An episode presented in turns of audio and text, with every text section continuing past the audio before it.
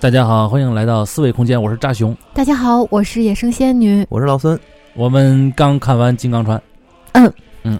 啊，盘了路盘了好久是吧？对你再也不可以坐我的副驾了，啊，是是是，嗯导航导了个稀碎，嗯倒了个稀碎， 主要我那个百度地图没更新，是吧？ 跟那有关系吗？我跟大家说啊，就是嗯前面啊导航都没有路了，显示前面是死胡同，他还让我往前 面开。哎我说你看那前面是墙，他他说扎 成说嗯那是不对，那是路。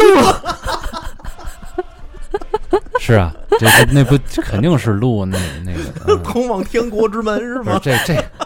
这个这个跟跟本期节目没任何关 系，那不跑题了哈，哎，就是没关系，就是纯吐对对槽。对，纯吐槽，就是我们看电影的这我个差点迟到，我们仨，是我差点开头没看着，是吧？嗯差点开头那广反告正挺精彩，我看三遍嗯无所谓是吧？你怎么就看三遍呢？这么好看是哎什么？ 对，就就就这么说吧。 其实每次都是被人拉回去的，你明白吗？就主要是什么？就是想看这个片儿啊，就一般都会问老孙，哎，咱们去吗？然后为什么呢？因为嗯老孙在这方面比较硬核，哎稍微硬核一点，哎，稍微硬核点儿，比不但是历史迷，也是军迷，哎，对，所以这部片儿承载了他两个快感，然后哎，没错，反正有点吐槽的快感，是吧？嗯 是吧？今天做这期节目主要也是啊，最近咱们这个这个抗美援朝抗美援朝七十周年，啊，对吧今年看刚刚我说，你看你给我给我抢我抢我话，你我是看你顿了一下，就是怕你冷场嘛。我也是顿了一下，就主要想让你说，然后啊这这个照顾这个是那这好这个嘞不是不是那个哦反正一哎一切都这刚个刚好。这其实也不是重 点啊，今天嗯那个是纪念抗美援朝胜利七十周年，嗯，对。其对实对于抗美援朝七十周年这个事儿呢，当时很多人跟我说，说录一期这个这这部电影，我说等等再说，不着急。对，咱有咱有一个抗美援朝的付费节目在公众号上，对，这吧是一方。面，还有一个很重要的就是，我想错过这个时间点，错过这个热点来去聊一聊这个事儿。不蹭这热点是吗？对，嗯第一个为什么呢？就是说，因为毕竟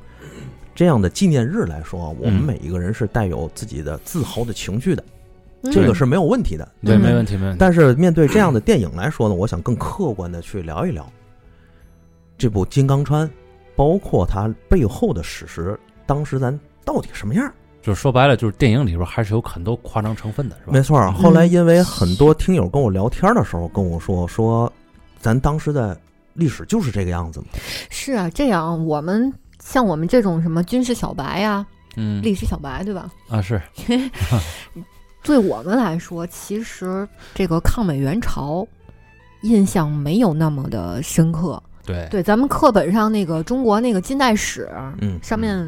交代的篇幅啊，对，也非常非常的少。对这段其实挺空白的，嗯，其他什么历史节目啊，其实很少有提到抗美援朝这一部分的。你像其实我嗯对于抗美援朝其实有几个几个关键词吧，比如说嗯黄继光、嗯邱少云，嗯然后毛岸英，嗯对吧？然后彭德怀，嗯然后冰雕连，嗯哎，那你知道的不少了。其实有是几个关键词串联起来了一个对抗美援朝呃很模糊的印象。我们知道的都是里面的人物，还有一些小的故事，但是从来对不知道就是整体的这个呃历史背景啊这样的。也也是跟老孙做完那期抗美援朝之后，我操，对于抗美援朝整个的这个事儿，包括当时咱们处于一种什么样的国际地位，打完这场仗之后又变成一个什么样的国际地位，有一个特别深刻的一个了解。但是这个“金刚川”这个关键词儿，确确实实是啊，如果没有这部片子，确确实实是没有听过，嗯是吧？没错儿，嗯，因为对于在那个金刚川在历史上嗯抗美援朝的历史上，它其实并不算是浓墨重彩的一笔，啊，因为相比于其他的事儿来说，可能稍微小了点儿。嗯嗯，那什么是金刚川呢？金刚川它是融入在一个大的背景环境之下的，嗯，这个就叫金城反击战。嗯其实金城反击战是咱现在听到最多也是最熟悉的说法，嗯嗯它的正确说法叫一九五三年的夏季反击战。嗯嗯因为对于这个抗美援朝的整体进程来说，其实很简单，嗯，就是咱们志愿军是以弱变强的过程。嗯哦，对，就是最一开始我们刚入朝的时候，准备可能稍微仓促一些，而且手里的武器家伙事儿特别烂，也没有多少炮，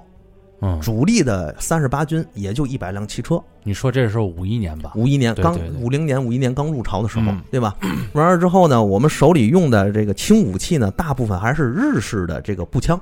嗯三，八步枪，嗯炮呢也没多少，而且大多数都是七十五毫米左右小口径的山山炮或者野炮这种轻型炮，嗯，和人美国没法打。对，但是随着时间的增强，咱们经过第一次到第五次战役之后，再经过相持阶段。到了一九五三年的时候，咱们志愿军基本上已经换装了苏式的制式装备，这个和苏联老大哥当年的支持有关系吧？有一定关系。但是这个支持和支援，咱是要给它打引号的，哦，因为这不是无偿给的啊，哦，这是买的，买的啊啊，大部分是以优惠价格充其量就给打了个九五折是吧？哎，对，打点折，是吧？而且给的很多东西，其实说句不好听的，特别不够味儿，因为给的好多东西基本上都是二战时期的。操，还想好他们了啊！哎，那个坦克上拿过来，上面还带着弹坑呢，哎呵，哦都是这种。哦，那咱们先聊回电影部分啊。嗯，我跟扎熊在看电影的时候就有好多好多疑惑，我这不好几次都冲向了老孙，然后老孙冲我了一乐，你先看，你先看， 哎，对对回来对再说。对 对对，而且老老孙时常有一种被气笑了的的表情。有有有有有一点感觉戏谑的那种状态是吧？嗯，对对对对，因为对于这种战争片儿或者历史战争片儿来说，它有两个最大的敌人，一个是历史迷，一个是军迷。其实不光是你们历史迷和军迷这个嗯范围啊，嗯就说我这个小白吧，嗯啊，就是小白，我其实对于某些镜头也产生了一丝的质疑。嗯比如说，你看我说一个啊，嗯就他们在那个树林里不做隐蔽嘛，嗯，然后这个天上有美军的飞机就揉就过来偷了，袭嗯轰炸，然后他们这个时候隐蔽，嗯对吧嗯，那匹白马太显眼了吧？嗨。还别说白马，啊如果要是说放在历史里面来说，啊我们志愿军都不会这么隐蔽的。这个、哦这个就说到哪儿呢？就是我们志愿军后勤战线，嗯因为这次金刚川它主要体现的也是我们后勤战线的事儿。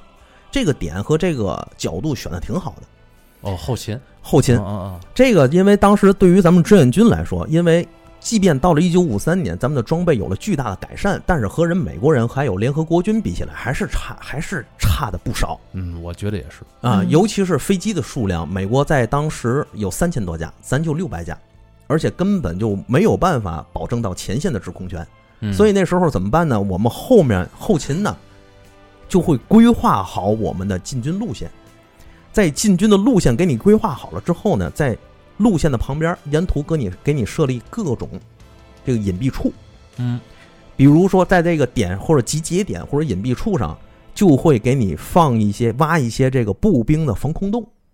哦，隐蔽洞或者叫防炮洞。有点像那个田鼠那洞穴吧，对对对斜着进去，斜着进，进去的，嗯你在空中看你根本看不出来，而且那洞口都做了伪装。这样一来，比如说，然后呢，配套的就是我们在周边会有大量的防空哨，嗯，后面有专门的后勤人员在后方计算美国飞机在这里出动的频率，以及飞机到达从它这个路径到达这个隐蔽点的时间和距离。嗯然后安排好防空哨，安排好防空哨之后，只要一发现美国飞机过来了，那边防空哨就开始开枪。那我试图替电影解释一下，啊那会不会是因为你看它剧情里面交代，当时，呃，这个步兵其中有一部分他要找重新找高地找信号。嗯，对，如果是这样的人，他去临时他要有这样的任务的话，会不会就是必须得脱离掩体？那毕竟那掩体防空洞它不是遍地都是，嗯对吧？他肯定会 去去，可能就去山坡了， 然后发生这样的事件了。首先第一个啊，就是说在这个通信的这个层面上来说，嗯对，它是按逐级来通信的，比如说连到营或连到团。连长联络营长，营长联络团长，团长联络师长，师长联络军。嗯嗯所以说，我们这个通信兵在通信的过程中，它是渐进式的。比如说，营部到我前线之间的距离，因为有营部的通信连或其他的这个通信连进行跟进，可能之间也就是五到六公里左右，嗯嗯信号是可以保证的，嗯不一定非要找到一个高处。嗯，即便是找到高处也没关系，这些通信连他们一定会在部队的后方。嗯因为对于我们抗美援朝上来说，包括通信兵、高炮兵、汽车兵，这些都叫技术性兵种。嗯，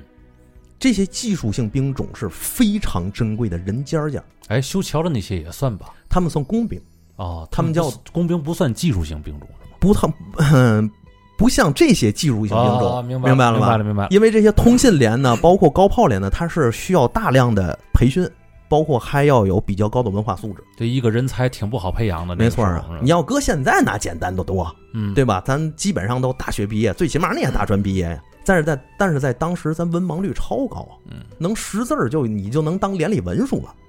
不过所以这样的不过我人不过我这大专估计也干不了这事儿了。啊，咱咱现在是这种武器是没戏了，哎对对现代性的武器但是没戏 了，真的。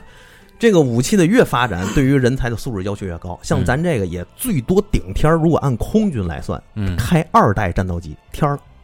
我啊，就咱俩这个这个学历我呀，啊对，我 我还有我云高，哎算啊，了，三代机上去咱都看不懂。嗯所以说，像这样的人尖儿，他们是我们是重点保护的，嗯而且尤其是在行进过程中，一定会给他们做好了这样的措施和防范，嗯，哎，给他们做好安排。就是片儿里那个女兵是吧？对那个女通信兵是吧？嗯当就然不可了能那么草率的，哎，你注意安全就完了，就给一给哎一啊当句然了，话，可能会没有任何的掩护，对吧？对，嗯因为在战争情况下，任何事情都会发生，只不过是几率大和小的问题。嗯，你像，即便发生那种事儿，它也一定会是在一个比较安全的地方，即便是在高处，也一定会有人替他守着，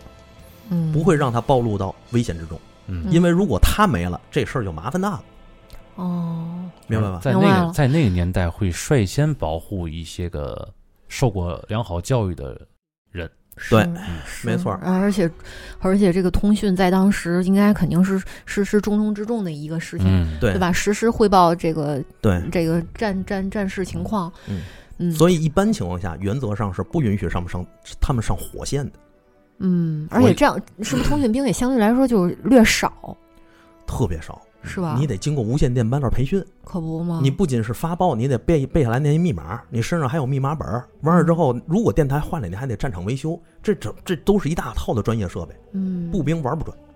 那还是很珍贵的，对那对当吧？然嗯通讯啊当然也有一一些特殊案例，比如说我们进行一定的尖刀连或者尖刀排或者嗯尖刀班，它要进行渗透攻击或者侦察攻击的时候，可能会带上一个一到两个通信兵。嗯嗯嗯嗯。那我我想提一个疑惑，嗯嗯，嗯，步兵过桥的方式我，很我我很存疑。是是，对我我想象的这个步兵可能不一定非得是就是通是过是这个桥面上这样嗯大规模的我也有这疑问。嗯，嗯这这么个这么我通过吧，这么明显，目标也明显，方式也单一。你想吧，我第一次看这电影的时候啊，我身边就有两个妹子。嗯，人家在看这一段的时候就说：“大晚上开这么多灯，这不是找诈吗啊，开晚上开这么多灯修桥？”，对呀、嗯然后然后当时那么大批量的人从那儿过 去，对，然后当时我就笑了，我说这妹子都能看出来这个问题是吧？啊，然后呢，你给他们俩讲讲，那妹啊，你看别别招人那嫌是吧？你看，哎，这就是他，哎单身的嗯原因。 又傻，无时不刻不在挠逗他这件事儿，我在但是实际上，如果放在历史里来说呢，咱就说说金刚川这个事儿。啊，嗯首先，金刚川这个事儿呢，有一个咱们的重要著名英雄叫张镇志，嗯他呢在抗美援朝之后胜利回国，是嗯，活到了七十八岁。是哪位英雄呢？他呢，在电影里其实就是工兵连长严海文的原型。哦，就背着锁链的那死位，的那就一直在桥上来回来去对被，对对哦，对对对，嗯还还跟那个谁，那个张译就说，哎，是找他一直是要要那要个烟那个要烟对对要跟烟张飞，张飞，哎，哎，对跟对，跟张飞说那个吴吴班没了，就那个人。然嗯。然后他最后在那个《燃烧弹》里演的是就是牺牲了那个，对嗯对对对，嗯身上背铁链牺牲了哦那个，实际上这个原型人家活到了七十八岁高龄，七十八岁高龄。哎为什么给给人非得给他弄给他演死呢？所以现在这这个事儿在网上有一定争议，但我觉得如果要是放在艺术化的加工和电影里来说，这个呃就算说得过去吧，咱那就不我多们说就是它突出壮烈吧。啊。对对对，嗯咱就不多说它。嗯但是在历史里，这个金刚川是怎么回事呢？它是从属于夏一九五三年夏季反击战的。嗯，首先，一九五三年这个年份非常重要，嗯因为它在这个我们志愿军在这个年份的时候，我们的装备已经很好了。二十军二十兵团在这作为夏季反击战的一个主要作战兵团的时候，他身上还带着几百套的渡河装备。所以说，在这样的过程中，其实，在金刚川这个大桥刚建的时候，他其实从属于金城反击战一个月之前，哦，他就开始做了。嗯这个金城反击战是夏季战役的最后一战，嗯，专门打的是李承晚，也就是现在的韩国，哦专门打的他们，嗯嗯专门打的他们。打完他们之后，咱立马就板门店签字停战了。这是咱抗美援朝的最后一战，金城反击战。嗯所以在这一场战上，正好我们发现到前线之间有一个地方必须要过，这个就是金刚川嗯，那这个时候咱们已经很有经验了，应该这仗打的，啊，非常有经验。嗯，在这个金刚川上，必须要架一座载重桥。在中桥，对，这个载重桥不是给人过的，不是给嗯步兵过的，它是哎给载重汽车过的。呃物资，对，后勤物资，还有我这个车上弹要药，要挂弹药，对对嗯对，嗯后面还要挂着大炮，嗯嗯，哦，哎，对吧？有可能我还要过坦克，嗯，是这样的重装备要过这样的载重桥。是你刚才给我看了一张真正金金刚川的那个桥，对，那个样子和电影里完全完完全不一样全不一样，对完全不一样，一点儿都不简陋，对大家看这本期节目的封面儿没错儿，啊，那个嗯封面儿那是当时真正的金刚川的样子，没错儿哎。关于这个步兵过桥呢，其实就不用走电影里非得建的那种呃桥是了，吧？嗯我觉得也是吧嘛？其实是吧步兵过河它有很多种方式，那比比如说呢，摆渡，百度，嗯，你就像片子里有有一万 Go- Google 吗？ 比如说你片子里一万多人都趴那趴着，这就不符合现现现实情况。你那嗯一万多人在那趴着干嘛？你不就步兵渡河吗？啊你扎个木牌不行吗？啊，对不对？可两不边呢儿都有架桥的工那个工程人员，在桥在那个跨河那儿放一个大绳子不行吗？可不嘛，做啊就你滑索可哦不可对以？对深夜对的对时候，你滑索，我觉得根本就看不见，对呀、嗯对吧？你坐坐坐木筏过去也看不见，对呀敲门声儿呢，对吧？呀、你像这种摆渡、滑索、吊装，其实都是可以的。再退一步讲，我就是建一个步兵通过的桥，我也没必要建成这样。而且它据电影中的看的那条河，好像并不那么深，嗯，对，在历史里，金刚川有六十米宽，六十米宽，但是不是特别深，好像。甭管是吗它是深还是浅，其实这个河它必须得是建一座，怎么说呢？就是用载重桥来说，它必须得建。如果嗯步兵说我建一个普通的步兵过桥，嗯，那我没有必要像电影里建成那个样子。对，比如说我不可以用目不用目标那么的明显，，对它那木板都是横着放的，要步兵的话竖着放不就可以了吗？对，而且说句实在话，咱那个桥面都不用用钉子钉，铺上就可以了。嗯，不活动的就哎行，对对对对，步步兵一跑就过去了。嗯，。载重的这个物资，旁边有载重桥送过去就完事儿了嗯，最后一波再把木板拆了， 哎， 没错带，走，嘿，这就是咱是吧？ 所以其实，在这个历史里，当时建这个金刚川大桥的时候，是张振志这个国家英雄啊嗯啊，张振志连长带着一他的工兵连，在这个金刚川上受命要建这座桥。嗯，他当刚才刚去这座桥的时候，手底的人在侦查，就被美国的侦察机发现了。嗯因为美国也知道这一块地方是我们后勤物资的必要通过之地，嗯极具战略价值，嗯它的高度是很高的。嗯嗯所以说，一旦发现了之后，美国人就开始派飞机过来，干嘛呢？扔燃烧弹，扔燃烧弹，扔谁呀、不是为了扔，不是为了炸死我们这些工兵，而是为了要炸掉旁边的木材，让你没有办法修桥。哎呦，因为在那个年代，咱说句实在的，不管是空军也好，还是炮兵也好，它不像现在的信息化导弹时代，我一颗过去，从窗户眼儿我就进去了，啊，对不对？那精个时精，候准准度比较啊差，对，那个时候必须用火力覆盖，没有精确打击。都是地毯式的，对，啊嗯所以我炸桥炸非常非常麻烦，要出动大量的飞机，扔大量的炸弹，才可能把这桥炸了。这钱也没少花。嗯然后美哎美军是想从原原料上从源头阻断你们，当然了，人美国人也不傻，啊我嗯把你的木材烧了，把你的渡河材料烧了。那我看你拿什么建这座桥嗯？等后来张振志老爷子接受采访的时候，还特别心疼，说：“哎呦，你看木材烧了好多，嗯，让我用了很多钢筋，心疼啊！”是吧哎，那这样的话就不可能是像那个电影里就只有两架飞机那样轮着轮着扔几枚小炸弹了。那那不可能的事儿。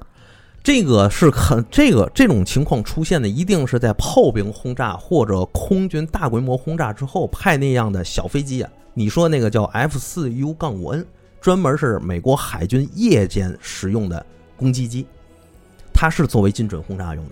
嗯确实是嗯啊，轰炸一些小目标。但是不要忘了，咱旁边还有高炮营呢，咱一会儿再说。所以这个乔最一开始他们扔的时候，扔那燃烧弹就为了烧木材，但是咱们这个工兵去建桥的时候，其实是是非常有智慧的。嗯，首先第一个，尽量不在架桥地点去伐木，嗯，容易暴露目标，对可不嘛，所以他们会从河道的上游或下游选择合适的地方伐木，嘿，然后呢，把这个木材用水力给它运过来，哦一般上游哦多一点，是吧？运过来了之后，我来架桥。从上游顺下来。对呀、哦这省时省力嘛。所以这轰，但是这个工兵呢，到了这样的集结地点、工作地点的时候，他们也一定会给自己做好防护。就是刚才咱说的，志愿军的这个步兵纵队前进的时候都有防炮洞或者防炸洞，嗯嗯包括补给点、补水点、医疗点等等，还有吃饭的什么东西都给你都给你弄齐了。嗯所以工兵到这儿的时候，首先会隐蔽自己，他们嗯也会建这样的防炮洞。嗯，一旦美国飞机过来了，他们要进防炮洞隐蔽。这是第一嗯。种，是吧？所以这个燃烧弹扔完了之后，他们并没有什么人员伤亡。起来了之后呢，这些士兵就看着，哎呦，这木材都被炸了，这事儿可怎么弄啊？嗯张振志老爷呢就说了，别着急，我看这是好事儿。为啥呀？美国人帮咱伐完木了，去把那些木头拿过来，把两头一削，我看就能使。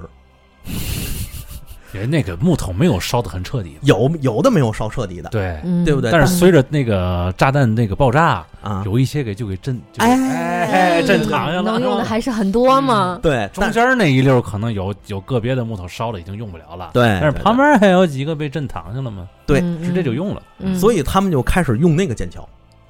他们刚建完桥之后，刚建完桥，嗯美国又来炸，就这样完那个循环往复，我们修，他们炸，一直他们一直在炸那个原木那块，对，一直在炸。据资料统计，金刚川这儿七天七夜，实际上是嗯，就咱就算八天，嗯，八天的时间里落下了两千五百余枚炮弹，嗯一哇千多枚航弹。哇塞，军杯光炮弹来说，军杯一天三百颗，密度这么大，对，那伤亡惨重吗？并不太惨重。啊，就是当时美国人就就没有任何的几颗导弹就炸向工兵吗？哪有导弹啊？呃，这这炸 弹呢，炸呀，他不不也是炸桥、炸炸周边吗？就从来没炸过工兵吗？就是桥上的那些人，他们不会去特意的去炸你的工兵，为什么呢？就是哦首先第一个，你是在志愿军战线的后方，他们是用侦察机去侦察你这个方向的。嗯，侦察机侦察方向，你想它飞到两三千米的高度，你往下看，你能看见什么呀？还不要忘了，咱旁边还有高炮营，这是很重要的事儿。哦，首先，一个高炮营有十二门高炮。嗯，对不对？在电影里头，可能是为了突出这个剧情走向，他说我们就上两门，有十门坏了，但实际上这不可能，不大可能。尤其在这场战斗最后的那个阶段，对，咱是吧们物资已经非常富裕了，嗯，而且那个高炮营十二门高炮，它不仅仅只是数量，它还有还有周边配套的，比如说探照灯，我夜晚要照天空的，比如说我们还有松二的雷达，哦，哎，预估大大致敌机方向，然后进行打击。第三个呢，就是说高炮，我们当时使用是三十七毫米高炮，一九三九年是，这是苏制的，其实它来源于博夫斯四十毫米高炮，这是苏联的翻版。这个高炮呢，可以射高，可以打到三千米，射距可以打到八千五百米，所以它主要的作用不是说我要把你那个飞机打下来。嗯，它主要作用是我用这个高炮在这个天空给你织一层绵密的防空网，哦，所以后面的炮弹是堆成山的，你随便打。就天网恢恢那种状态对，是吧，在一九五三年那时我候，操在他们那儿你是随便打，哦，所以在天上都是那种黑的烟花，那不就是弹幕吗？就是弹幕，弹幕是从这儿来的吗哎，？对，好像是啊， 就是弹幕攻击。其实它不是为了击落你，它就是为了要干扰你，不要下降到太低的高度，因为嗯你高度越高，轰炸精度越差。那那是大概有多高呢？那样，你想啊，他在它那个呃可以打到三千米的高度，嗯那三么公里，对三公里嘛，好高呀！往上数三公里嘛，就是你要是现在嗯我咱开就车开三公里得得也 得你那堵车情况下，而且而且有一个不太靠谱的副驾，嗯，啊，而且你别忘了，它那 炸简直它太那不靠炸谱了之后还有黑烟，对不对？是啊它也是干扰视线的，嗯，所以它起到了对一个飞机的轰炸的一个干扰作用。飞机飞在三千米以上，它的嗯轰炸精度就大为下降。在原先咱们防空力量不强的时候，其实美国人的轰炸精度相当高，尤其使用那种螺旋桨攻击机，就是咱嗯电影里看那种小飞机，它的轰炸精度能够达到百分之五十到六十，哦，甚至最牛的时候能够达到百分之八十，哇，就是因为飞得低，嗯，你没有东西打我，嗯，对吧？我可以从容投弹。但是随着时间的推移，到一九五三年的时候，美国人的这个投弹精准度已经下降到了百分之五，怎么会下降呢？就是因为你飞太高了。哦，你飞得越高，架得越低，这是最简单粗暴的理就解。就可想而知咱们的弹幕多牛逼了。嗯哎就就给他就阻止他下来了。哎那对也喽那也就是说，电影里边演的那个还剩四十五枚了，就不能四十一枚，四十一枚 还还剩四十一枚的这这事儿就不可能的出现，不现实，在一九五三年它是不现实。那那非得这样演啊哦呢？那实际情况是，咱们既机智，而且这场仗打的又富裕。而且还特别英勇，那可是电影里面是一点都没反映出来呀。在那边就为了这个悲壮就这么样儿，倒是悲壮，我那劲儿我倒是感受到了，嗯，但是这个也太和现实偏差也有点太大了。对你看啊，不懂就问啊。啊啊，对，就是电影里面唯一让我振奋人心的有一刻，就是卡秋莎，啊啊哎啊！呦，这忽然间呢就飞过去了，然后击中了美军的这个叫啥炮兵阵地，炮兵阵地、啊。哦这这镜头，我当时我这个小白我看的时候，我都有点儿，我操，这个太牛了吧？这个是真的吗？是第一，我疑惑的是，怎么就那么精确的知道人家那个是在那儿？第二是射程有这么远吗？有这么准吗？嗯这个事儿得分两方面说啊。首先，第一个，对于战场上的老兵来说，嗯，只要能够看到敌方炮弹打过来的这个轨迹，其实是万基本上是可以看出来的。有经验、经验特别足的老兵游子，他一看到这个就大致知道敌人炮兵阵地的方向，就即使是对方打那一门炮不是用的花光弹，他也能看到那弹道是吗？对他也能看哦到那我个靠那意么思，厉害啊！因为他那弹道在空中是要飞行的。哦你飞行的时候，你肉眼有时候是可以看见，尤其在夜晚。哦，你要看战争的纪录片，你就能可以看到万炮齐发的时候，那夜晚大能能给你打通红。为什么通红啊？嗯，对吧？这也只是一方面的原因。所以说，这些兵是可以计算出敌人弹道的方向，大致炮兵位置、炮兵阵地位置在哪儿嗯，啊？这是一方面。第二个呢，就是说你刚才说卡秋莎能不能？告诉你不能。不能打那么远，是吧？对，第一个要看到咱们手那个底下字幕打得很清楚，美国远程榴弹炮 M 幺五五，对不对？嗯，这个炮至少能打十五公里，十二到十五公里绝对没问题。你就说十公里以上吧。那卡秋莎能打多远呢？八公里。嗯美国人再傻，他也不可能把我的远程炮兵阵地布置在你卡秋莎的攻击范围之内。军事常识了。对，那么卡秋莎干什么使的呢？卡秋莎是专门打击敌方浅纵深及阵地目标，杀伤浅浅纵深就是纵深距离比较短，哦，嗯，你那阵地往后延两到三公里，三到四公里，嗯，哎，我是打这个距离的，嗯，这叫浅纵深。嗯，大概是这意思嗯，还有就是你的步兵集结地，包括你物资集结地，包括你这个阵地前沿，它是打这儿的。所以说，它主要的作用就是一波爆发，一波带走。一个营打出去三百多枚，三百八十多枚，噼里呼噜往阵地上一炸，你所有人你都懵了， 嗯，对吧？一个辆一辆车就带十六枚，我我忘了是十六枚还是十八枚了，就是这个数字。一个炮兵营，你一门炮才打一发炮弹，是不是？所以说它是一波流带那一波流爆发式的打击，它是干这个事的，而且它精准度不高。嗯，我看过资料说最远的误差能够达到两公里， 但是 公两公里，对我但是你别忘了它是三百多枚的这个火力覆盖，啊，所以这个就不那么讲求了。就是打打个天雨散花，哎，对是对对，吧？这我我们打的大面儿了。我们的卡秋莎可以遮蔽太阳，其实不仅仅是震慑作用，还有嗯大量的杀伤，它是突然袭击、突然打击。看你命怎么样了。嗯说白了，所以说，当时在打上甘岭的时候，十五军军长秦基伟向这个志愿军总部进行沟通的时候，总部问他：“你想要什么支援？”秦基伟第一句话就是：“我想要卡秋莎，哦，对吧？”而且他不仅可以打击敌人阵地，当敌人步兵集团向我攻击的时候，我打一波卡秋莎行不行？所以他的用法是很多的，主要用在打击前沿，而不是打击敌人炮兵阵地。都是高级的即时战略玩家。哎，对，嗯嗯嗯，那都是玩脑子的。哎，对吧？而且对于这个炮兵阵地来说，其实美国人可能还出现这样的情况，就是说我这个炮兵阵地放在这儿，我就天天打炮。你像在上甘岭的时候，打出了范弗里特弹药量，美国人美国炮兵一边喝着咖啡一边砰砰砰打炮，这个范弗里特弹药量是个什么概念？就是普通弹药量的十倍。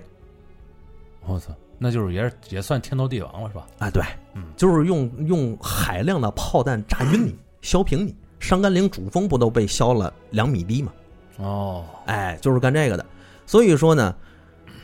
这个但是我们志愿军炮兵怎么说呢？弱一点儿。到了一九五三年和美国人比还是差，但是在金城反击战上，我们是一点七比一，比韩国人要多得多。哦，所以说，我们志愿军炮兵在和美国进行炮战的时候，我们很有智慧。首先，比如说我们运用卡秋莎，会先派人到各个阵地上去选择发射阵地，会选择很多个发射阵地。嗯，所以呢，同时发射完阵地之后，计算我们之间的标尺和射程距离，各种射击参数都给你算清楚。所以一旦指挥部下令，卡秋莎立即开到位，从隐蔽地方开到位，打完一波，另一个阵阵地就转移了。说白了，又就是打完我就跑，真鬼，嗯，对吧？这是卡秋莎，我们的炮兵也一样，炮兵也是打几发，立马拉着炮就跑了。等美国人再反过来，再炮火反击过来之后，反击了个寂寞，是是只有咱这么打吗？基本上咱是这么打的。 就是说白了，就是还记得咱上回聊伊藤润二，聊那个那大巴掌那个吗？ 怎么才能不被那个植物拍死？ 就是这种打法儿。对，连打带跑，打完我就跑。哎，不是上上这期节目之前还没有上那期啊，呢，不是知道，这就是也是预告，就是后边就要上这期了。好吧好吧， 哎，呃，包括呢，你像美国人为什么不这么打呢？就是因为美国人比较拖大，嗯，就是美国人认为第一个空中力量我把持，火力优势都在我，所以我没有必要这样打。而且美国人布置阵地的时候，连就是在炮周围堆点沙袋，做一个很简单的防护，是这种。这个取决这个说白了，是因为我们的力量太弱，嗯，嗯，所以美国人估计不到。哦，明白吧？嗯是这种意思。所以说，这就是卡秋莎的问题了。也就是说美国人轻敌了。对，他们是轻对敌的。对嗯嗯嗯所以当时卡秋莎打完之后，我心里也想，嘿，就是好看，嗯，就是振奋，就是振奋，嗯对吧？所以说，回到架桥这儿来，所以为什么刚才咱说这个工兵连他的伤亡并不是特别大，受伤的人很多，伤亡不是很大。一个很重要的原因就是我们有高炮，可以拦阻敌方的射击有弹幕，有弹幕嘛，嗯，对吧？空军嗯轰炸我能拦阻你，嗯，那嗯炮兵怎么办呢？炮兵其实我们就是顶着炮弹在修，哦，因为炮弹炸在水里之后，你的射距射射程比较远的话，你的精度也不高。对对对，这个同时当然也有我们这个志愿军战士英勇不怕牺牲这种精神在里面。嗯嗯，所以说，当这座桥最一开始架好之后，美国人来轰炸，七孔桥炸的只剩两孔，嗯然后指挥部参谋给那个詹正治打电话，说一个半小时，好像是我记得是一两个小时之内，你必须得修通，哇物资要过，哦，这个点儿你是不能延误的。所以张振志又带着这些自己的工兵连的兄弟，在炮火之中抢修桥梁。哇哦，抢修完之后，我们的这个这个后勤物资的车就开始过去了。这就是凸显英雄气概的时候。对啊，这是英雄气概。所以这次战后，张振志也是被评为二级战斗英雄，我记得好像是。嗯，应该是二级战斗英雄，相当英勇，但是也斗智斗勇。所以说它并不像我们电影里展现的那样。嗯包括我们这个高炮阵地，其实说起来也是很斗智斗勇。包括我们的高炮呢，其实有一个原则，就是在非必要的情况下，人员可以优先撤离，嗯，炮你可以扔那儿。因为就是咱最一开始说的，他们也是算咱技术兵种，也算是人尖儿啊。是这对个吧炮造造诣们比那个人才培养配个哎那太难了，对吧？嗯炮我不行，我回去再买，对，八万块钱人民币，但我都记得这价，当时是吧？当时八万人民币。像这个大苏是吧？哎，对，一架米格十五十五万人民币，好哇塞，我忘了是啊，对我记得是万还是亿呀、当时咱是老老货币了，就是嗯就是这个，所以说当时是这个情况，就是人员可以在非必要情况下，原则上优先撤离，炮你给他。嗯那么当时我们志愿军呢是和美国空军斗智斗勇，首先第一个我们是会设置很多假阵地，设置很多预先阵地。对吧？嗯设置完预先阵地之后，比如说我这炮打过去，哟，我这炮位暴露了，那怎么办？好，我去别的阵地进行转移，嗯又隐蔽起来了。就然后美国空军、美国飞机对这个炮位进行报复的时候，又炸了个寂寞， 对吧？这个是存在的，是就是存在就是着他转移的时候也是舍炮，光是人员啊！的不转移不不不，就把炮都转移了，哦一块儿转移，因为你炮底下有轮子，好吗？哇，你炮兵营，你炮兵营，你怎么到这儿来的？嗯你那你那个炮不得有车木拉牛吗？流马嘛啊，你不得有车拉吗？ 什么玩意儿？你打着炮的时候，其实那些车在后方就已经隐蔽了。啊我炮位一有问题之后，那辆车开过来，拉着炮位，拉着这门炮就去下一个隐蔽炮位了。主要是我刚才为什么那么那么问呢？就是嗯你暴露的时候恐怕来不及，我怕的是这个对，如果来不及怎么办？啊。人员优先撤离，炮扔了。对呀、嗯你上面正盘旋着飞机呢，磨刀霍霍呢，你这边暴露位置了，你想想对当时那种情对况，，但是咱还要说明一点，战争它什么情况都有可能发生。嗯，对，所以并不是说我们的高炮兵每次都能够成功撤离，或者每次都会撤离。这是依照战场情况来灵活掌嗯握的，所以高炮兵的牺牲也很 大。这就有点符合于电影里边演的那个状态了。对电影里面有一个牺牲很大的是，他们投放了岩石炸弹。岩、哦岩石炸弹这个东西真的有这么的厉害吗？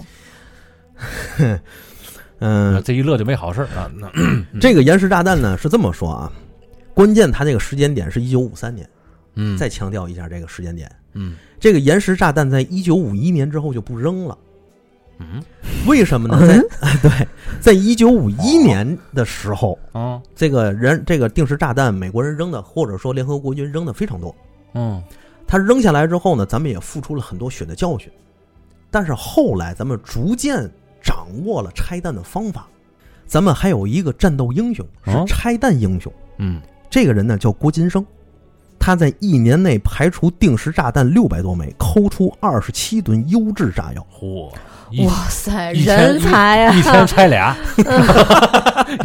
军杯吧。啊，但是你别忘了，他自己拆完弹，他还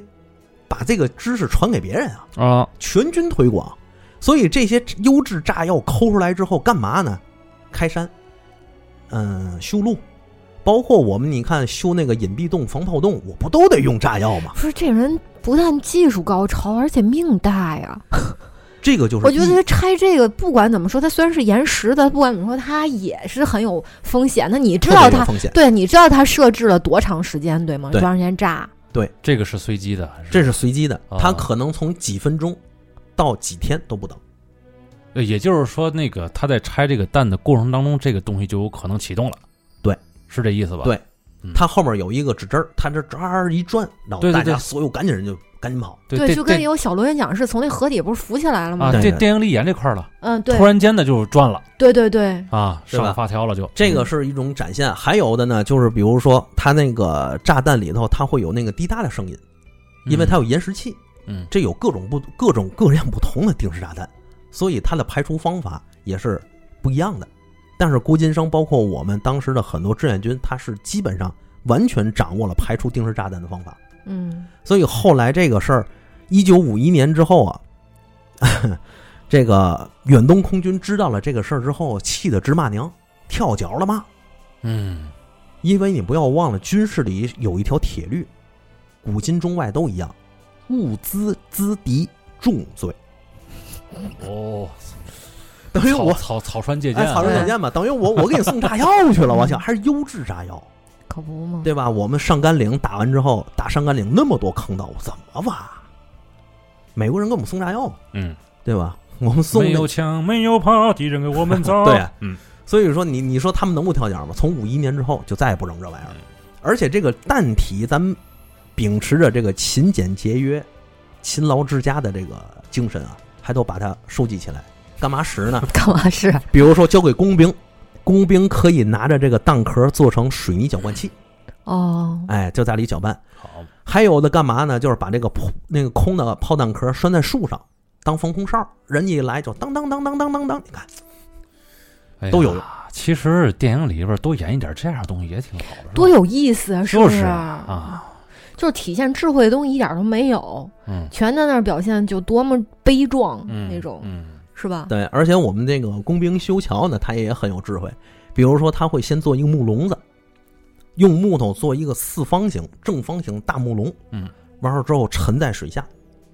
就放在水干下。嘛呢？我就是深潜的时候那样喂过鱼，对，你别着急，他这木笼子放在水底下干嘛呢？然后它不能伸出来嘛，它能高如水面，对吧？这个时候开始往里扔石头，扔大量的石头，然后筑成桥基。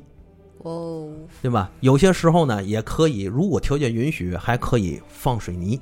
条件允许，如果条件不允许呢，可以比如说放放土啊，是干什么的？放钢筋嗯都是可以的。嗯这个依据情况各有不同，非常灵活。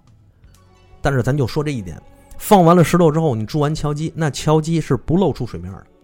为了不让美国人发现，嗯在水面之上我架桥，架完桥之后再上头铺桥板，嗯，对？吧？等每等我铺完了之后，这车过去了，过去完之后，我把这桥板拆了，水面上没有桥。等美国人飞机飞过来的时候，这他妈哪有桥啊？ 哎，等美国飞机走了，然后再把这桥，那个后面这个人要来，这车要来，物资要过，再把桥给你铺上。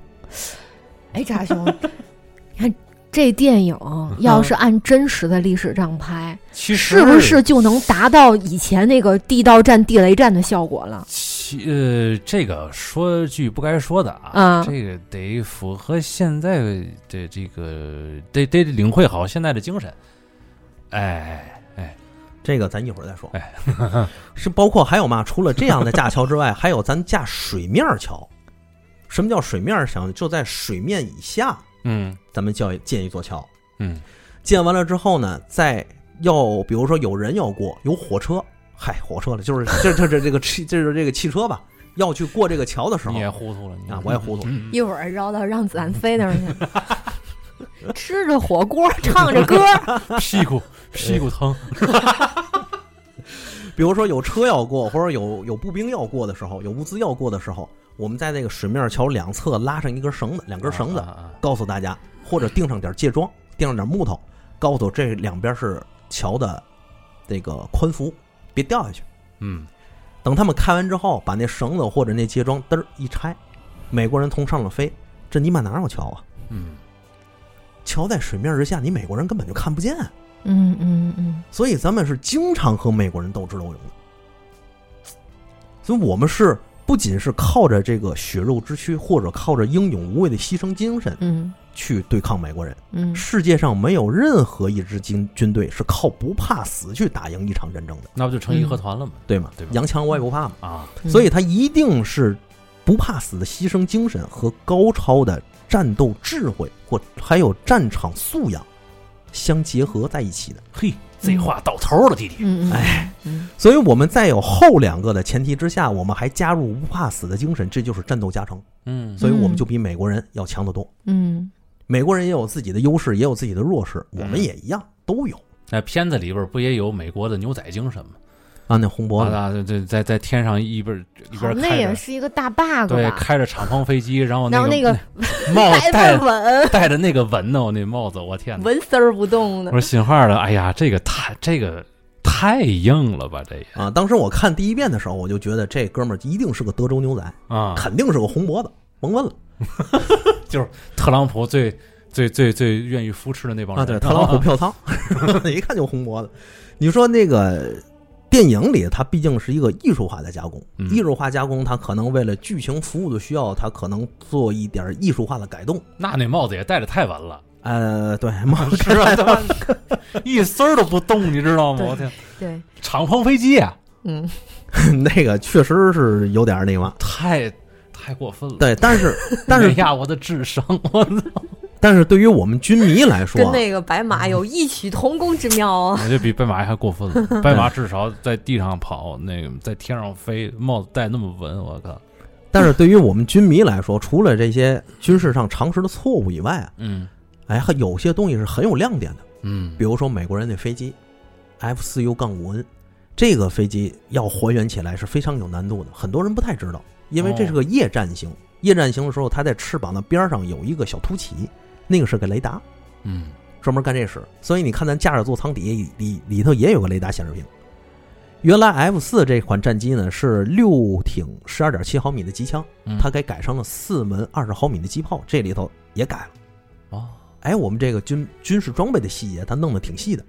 包括我们那个高炮，包括我们志愿军手里拿的武器、轻武器，是哎，这个还原都挺好，对，看得出来他是在这个环节上用了很大的心思的。就是嗯好像有一段儿抖音上有一段采访吴京的一个一个片片段嘛，吴京啊也说过这个关于这个炮的这个事儿，说那当时啊把这个东西实物拉出来了，得亲眼看，得得研究当时是怎么操作的，对才能把这个事儿演出来。对，这也就是说有些地方确实挺考究的，很挺好但的，是但是有些地方确实吧，哎呦我天，啊 一半儿一半儿吧这事儿呢，对，而且你说它其实里面很多人都是有原型，除了那个工兵连长严海文，他有战斗原型张振志以外，比如说张飞，啊，对吧？张译演的那个人，他其实也有原型，这个人叫刘四，刘四这一看就是小时候没好好起名字那种，啊、就是穷苦人。嗯对吧？他呢，在当时呢，也创造了单人单炮击落敌机的记录，所以哦一等功。就最后那个镜头，这个事儿没夸 张，嗯、夸夸张了，了，不是，就是他在肯定不是在那个伤残的前对对提对对下，对对对对，对啊，吗？不对，我就说那个炮，关键我就我专门指那个炮，就是那一炮把那个飞机击穿了那个事儿，并不是个，因为嗯咱们都知道这个、这个炮得经过大量的炮弹往天上打，可能才才能把那个击敌机击落，对吧？对，因为这个事儿是这么说，如果按按照二战的比率来说，嗯，按照不同的炮，你的口径越小，你发射的炮弹越多。如果要是防空机枪的话，得以万来计，哎呀，可能一万多发，接近两万发，我才能打下一最一架敌机那来个。打提前量还得，对，如果要是大口径的防空炮呢，可能是七八百，是这样的数据。直到美国在二战中后期发明了 VT 引信，这是一个无线电近炸引信，嗯，使得这个基本上火防空炮打飞机，呃，就降到了平均五六百枚或三四百枚就就能打下来。这个这个这个武器它是怎么个打法？你能简单介绍一下？这个 VT 近炸引信是嘛呢？是在这个炮弹里头装一个无线电的发射装置、收发装置。啊，当我打出去的时候，这个它会在弹头这儿收发发送无线电，就跟那个现在的雷达是一样的。嗯，当无线电接触到敌机的时候，它会产生一个回波，这个回波一接收我就炸了。明白了吧？嗯，它是这种。而原来呢，大部分的防空炮它是没有这样近炸引信的，嗯而且这个近炸引信说白了，因为美国人要绝对保密，所以只有海军能用，陆军不能用，怕别人怕被别人拾走。 只有美国海军才能使，回去研究去了就。对，嗯所以才美国海军才打出了马里亚纳射火机大赛， 就因为这个。对对对对对吧？所以其实，在其他的那个战场上，还是那种普通的近炸引信或碰炸引信相结合。这个空防空炮的普通炮弹呢，它有三种嗯作战方式。第一种是直接碰炸，就是直接碰撞敌机，击毁它，这是第一种。第二种近炸，在飞机附近爆炸之后，利用破片攻击。第三种呢，其实用的更多，叫怎么说呢？叫设定，设定高度爆炸。因为一个完整的防空网，它是由它是由大口径高炮、大口径高炮、中口径高炮和小口径高炮组成的高中低三层绵密的防空网。嗯，打出去的时候，我就三层防空网都给你打出去，让你这个飞机没有可乘之机。嗯它是一种拦截网的方式，嗯，所以以它又为嘛要花费这么多的炮弹才能击落一架敌机，就在这儿了。所以说，在电影里展现的那个美军的飞行员叫希尔，我记得是，嗯，对对希吧尔，对对对，啊，对，这头太铁啊！你要是飞到三千公三千米以上，那高炮打不着你，嗯，角度刁钻一点儿也打不着你，你非得往下砸。那当然就送一个张飞一等功了，嗯对不对？都是这种情况。所以说，美国人他也不傻，要打的时候我肯定是各种飞机来回配合，嗯，先打击你高炮阵地或者怎么着的，然后我再派小飞机过去去炸你的精确目标，这都是相应的战术，嗯，在战场上会灵活配置、灵活使用的。嗯，但是张飞他的确有咱们志愿军英雄的历史原型。嗯，嗯这个整个这个《金刚川》这部电影到现在为止，真实像的和这个电影里边的一些区别讲的也都差不多了，是吧？啊，差不多就。也也是一座桥的事儿，其实对对吧？嗯嗯对嗯但是这座桥其实对从后补给的这方向来来说的话，还是比较重要的。对，但是我其实一直心里有一个什么样的疑问，你知道吗？嗯你像刚才老孙也说过，就是这种片子逃不出这个历史圈儿、历史迷和这个军迷的一个讨伐，哎讨伐。但是我就现在就想特别想问老孙那么一个问题，就是说你心里边要是咱们假设一下啊，现在比如说能给老孙看爽了这一部抗抗美援朝的一个片子，嗯或者说这部《金刚川》，嗯，它应该是一个什么样的一个感觉呢？说实话，我看这种片子啊，首先第一个我就抛弃了军迷和这历史迷的身份，嗯，我就专门去把它当做一个商业片我去看。我还以为你是抱着这个审片员的 那那角度去去看，不会，如果要抱着审片员的角度看，世界上百分之九十九的这个战争片都没眼看，明白吧？嗯，这是一点。但是也确实是，那导演也没有亲自，也没有亲自经历过那个年代，也对没打过仗，其这实个事儿，其实这个事儿是这么说啊， 首先第一个分两层面，第一个战争片儿它有两种类型，啊，第一种类型类似于前苏联拍的那种全景式的战争展现，比如说解放，嗯比如说柏林战役、莫斯科保卫战，啊，包括咱当时九十年代初拍的大决战，嗯以前拍的南征北战，这些都算全景式的历史展现，嗯它是这种。第二种呢，就是美国式的了，美国式的它是以个人士兵为视角为更多，展现的一种战争的正义性，触及你的灵魂，并且用文艺片的手这个方式揭露战争的真相。拯救大兵瑞恩，对，比如说啊《拯救大兵瑞恩》里，他从最一开始展现的是高层设计，是美国的高层说我要把这个瑞恩再带回来，嗯，因为就全家就他一个了，这展现了美国人在战争中的正义性以及人文情怀，嗯对吧？于是乎你会发现这些。这些想去救瑞恩的人，他们也有疑惑，说我为了救他，我们死几个人就得死那儿吗？啊，我也独生子呢，啊，我也独生子啊或者怎么着的。但是他们很快就想通了嗯，在作战的在拯救他的过程中，他们还拯救了一德国兵，他们把德国兵放了，最后德国兵又回来参军，把他们捅死了。反水，反水展现了德国人的狡诈和非正义性，包括最后拯救大兵瑞恩主角汤姆汉克斯死在那儿，展现了美国军人的血性和英雄性。嗯对不对？到最后，这个瑞恩每一每一个每每年都会去墓地看他们，展现了一种人文的情怀和战友情，呵，这一个片儿里全都交代完了，全部给你交代完非了。常完整，没错，对对，对从上对到下，而且很饱满，嗯每一个士兵有血有肉。对，美国政府或者美国在二战时代、二战的这个战争这么惨烈的过程中，也是有血有肉、有情有怀，嗯非常正义性，非常为光正。这是美国的主旋律片。嗯，他们特别愿意反映一个可能一个不成熟的一个想法，然后经过了一些成长，对，最后嗯变得对，然后形成了那种就是美国式的那种英雄主义，就是说白了，刚才老孙说的那两种类型嘛，嗯一个是一个主角是战争本身，另外一个那个主角就是战争后面的那个人或事儿，它是哎两种不同的视角和两种不同的方向，对，但是他们都共同的达到了一个目的，揭露战争的真相，以及达到了最后最终战争片所要反映的问题，维护和平。金刚川他用了三个视角这样重复一个时间节点嗯，这样的方式去去演，嗯你对这怎么看我觉得他就是借鉴诺兰的《敦刻尔克》啊？这种借鉴手法，我没有什么疑金惑。刚川十二时辰呃，你也可以这么说啊、啊，是这个我觉得没有什么疑惑，毕竟是文艺手法嘛，嗯，是有包容性的。但是我们军迷去看战争片的时候，其实我们就看这个你是否揭露了战争的真相。我当时我在电影院里看的时候，其实挺懵的。这刚才那谁不张译不死了吗？怎么这就又 活了？对，我给你我解我释一遍，对，那个是重新演了头天哦下我午的我事儿。我才明白哦，这个片儿是演的是这个事儿，嗯嗯，这片儿不是往后演，就演这一段儿。我啊自己的就是观感是嗯太重复了，看得我有点疲劳，说实话。是，而且还有一点就是，这个怎么说呢？也得替人导演说两句，嗯这是真心话。嗯作为一个导演来说，或者作为一个编剧来说，他肯定不是军迷，或者大概率不是军迷。他得找一个像你们这样的，就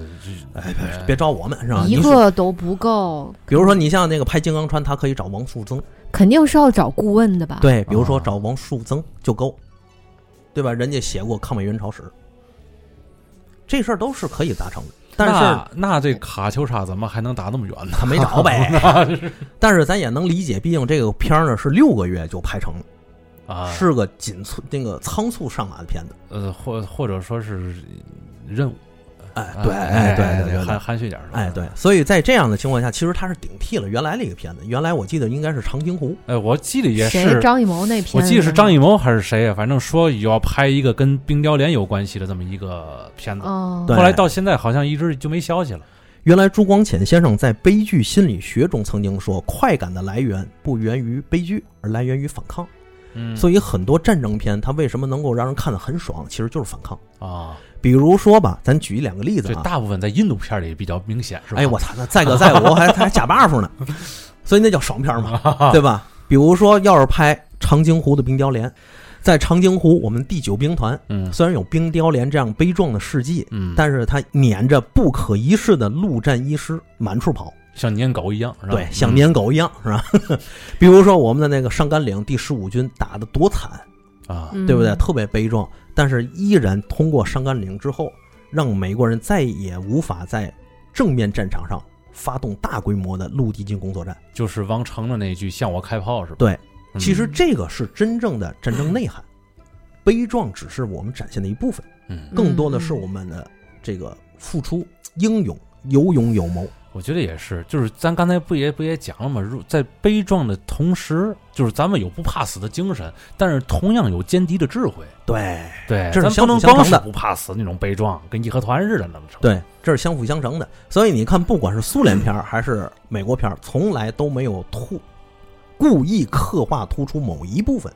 而是有血有肉的去展现集体的智慧嗯，或者集体的谋略，就把这事儿给你弄到头儿。对，嗯或者个人的智慧、个人的谋略，对不对？他是把这个事儿都给你交代清楚了，对，嗯然后告诉你我们是正义的，敌人是邪恶的，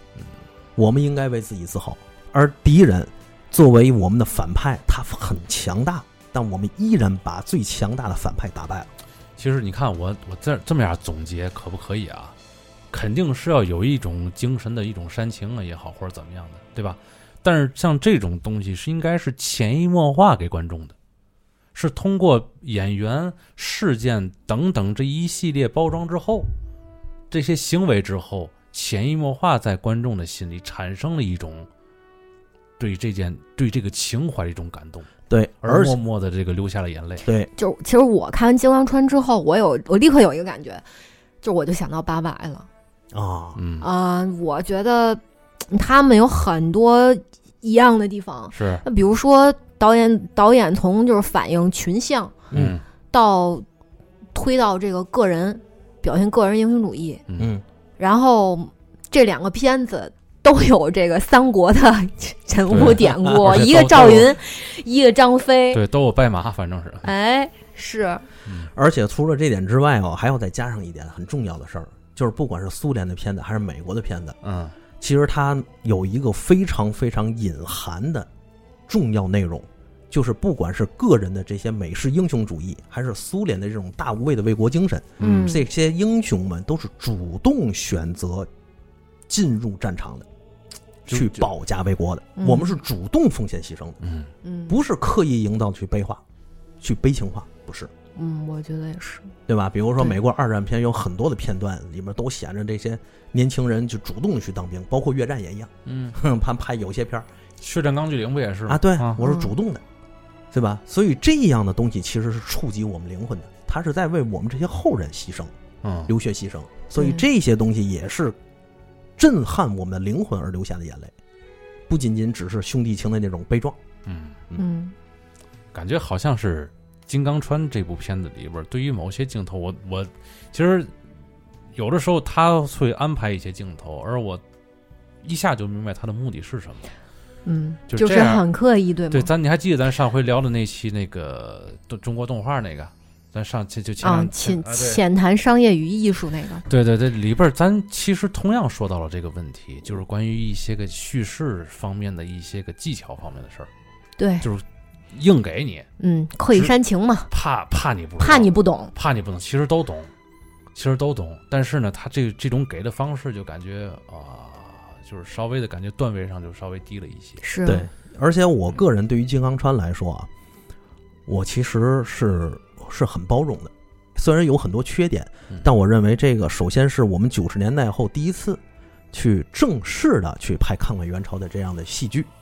而且对于文艺工作者来说呢，他们又接触了这样一个陌生的领域，如何拍好它，这将是一个长期性的过程。嗯，万事儿总有第一回嘛，对，万事开头难，所以他能走出这第一步，就是一个胜利。嗯我相信会越拍越好。当我们去电影院坐在那里，震撼我们灵魂的，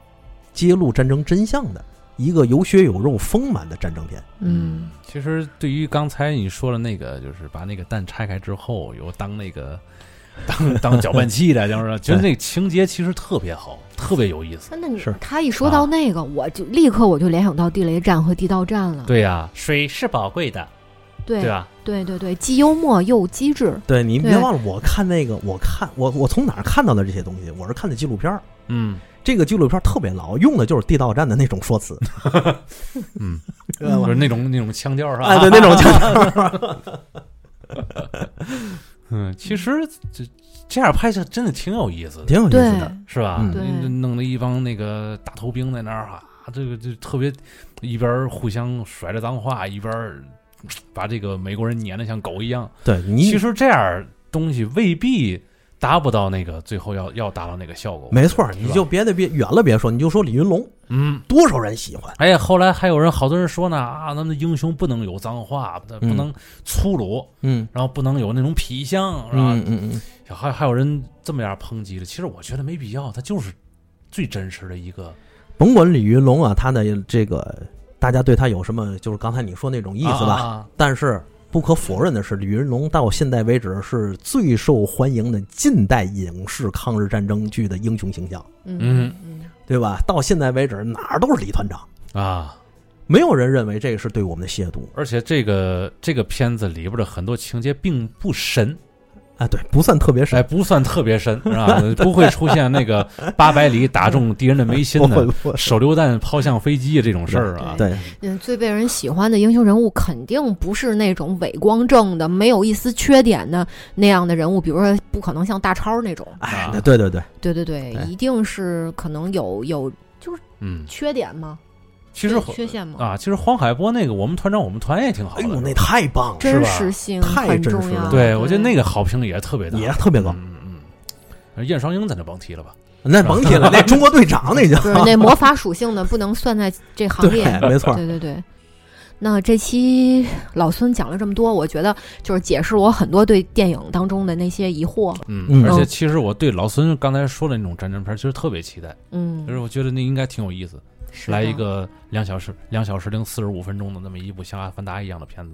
嗯也很震撼啊，哇也许不久的将来会有那样一嗯，部就片子让导演们多多听咱们的节目啊啊，对，我相信一定会有的。对，然后找对那个顾问啊，对可 对，不吗那节目尾声，我们还是要官宣一下，嗯嗯请大家。呃关注我们的公众微信号“四维空间 d i Radio”，嗯然后我们每一篇的推送下面都有我们的联系方式，您想入群或者是想投稿的话，就从上面找我们的邮箱，嗯然后还要记得关注我们的呃微博啊、嗯也是四维空间底杠 radio。其实我们的每一个平台上面的那个这个 IP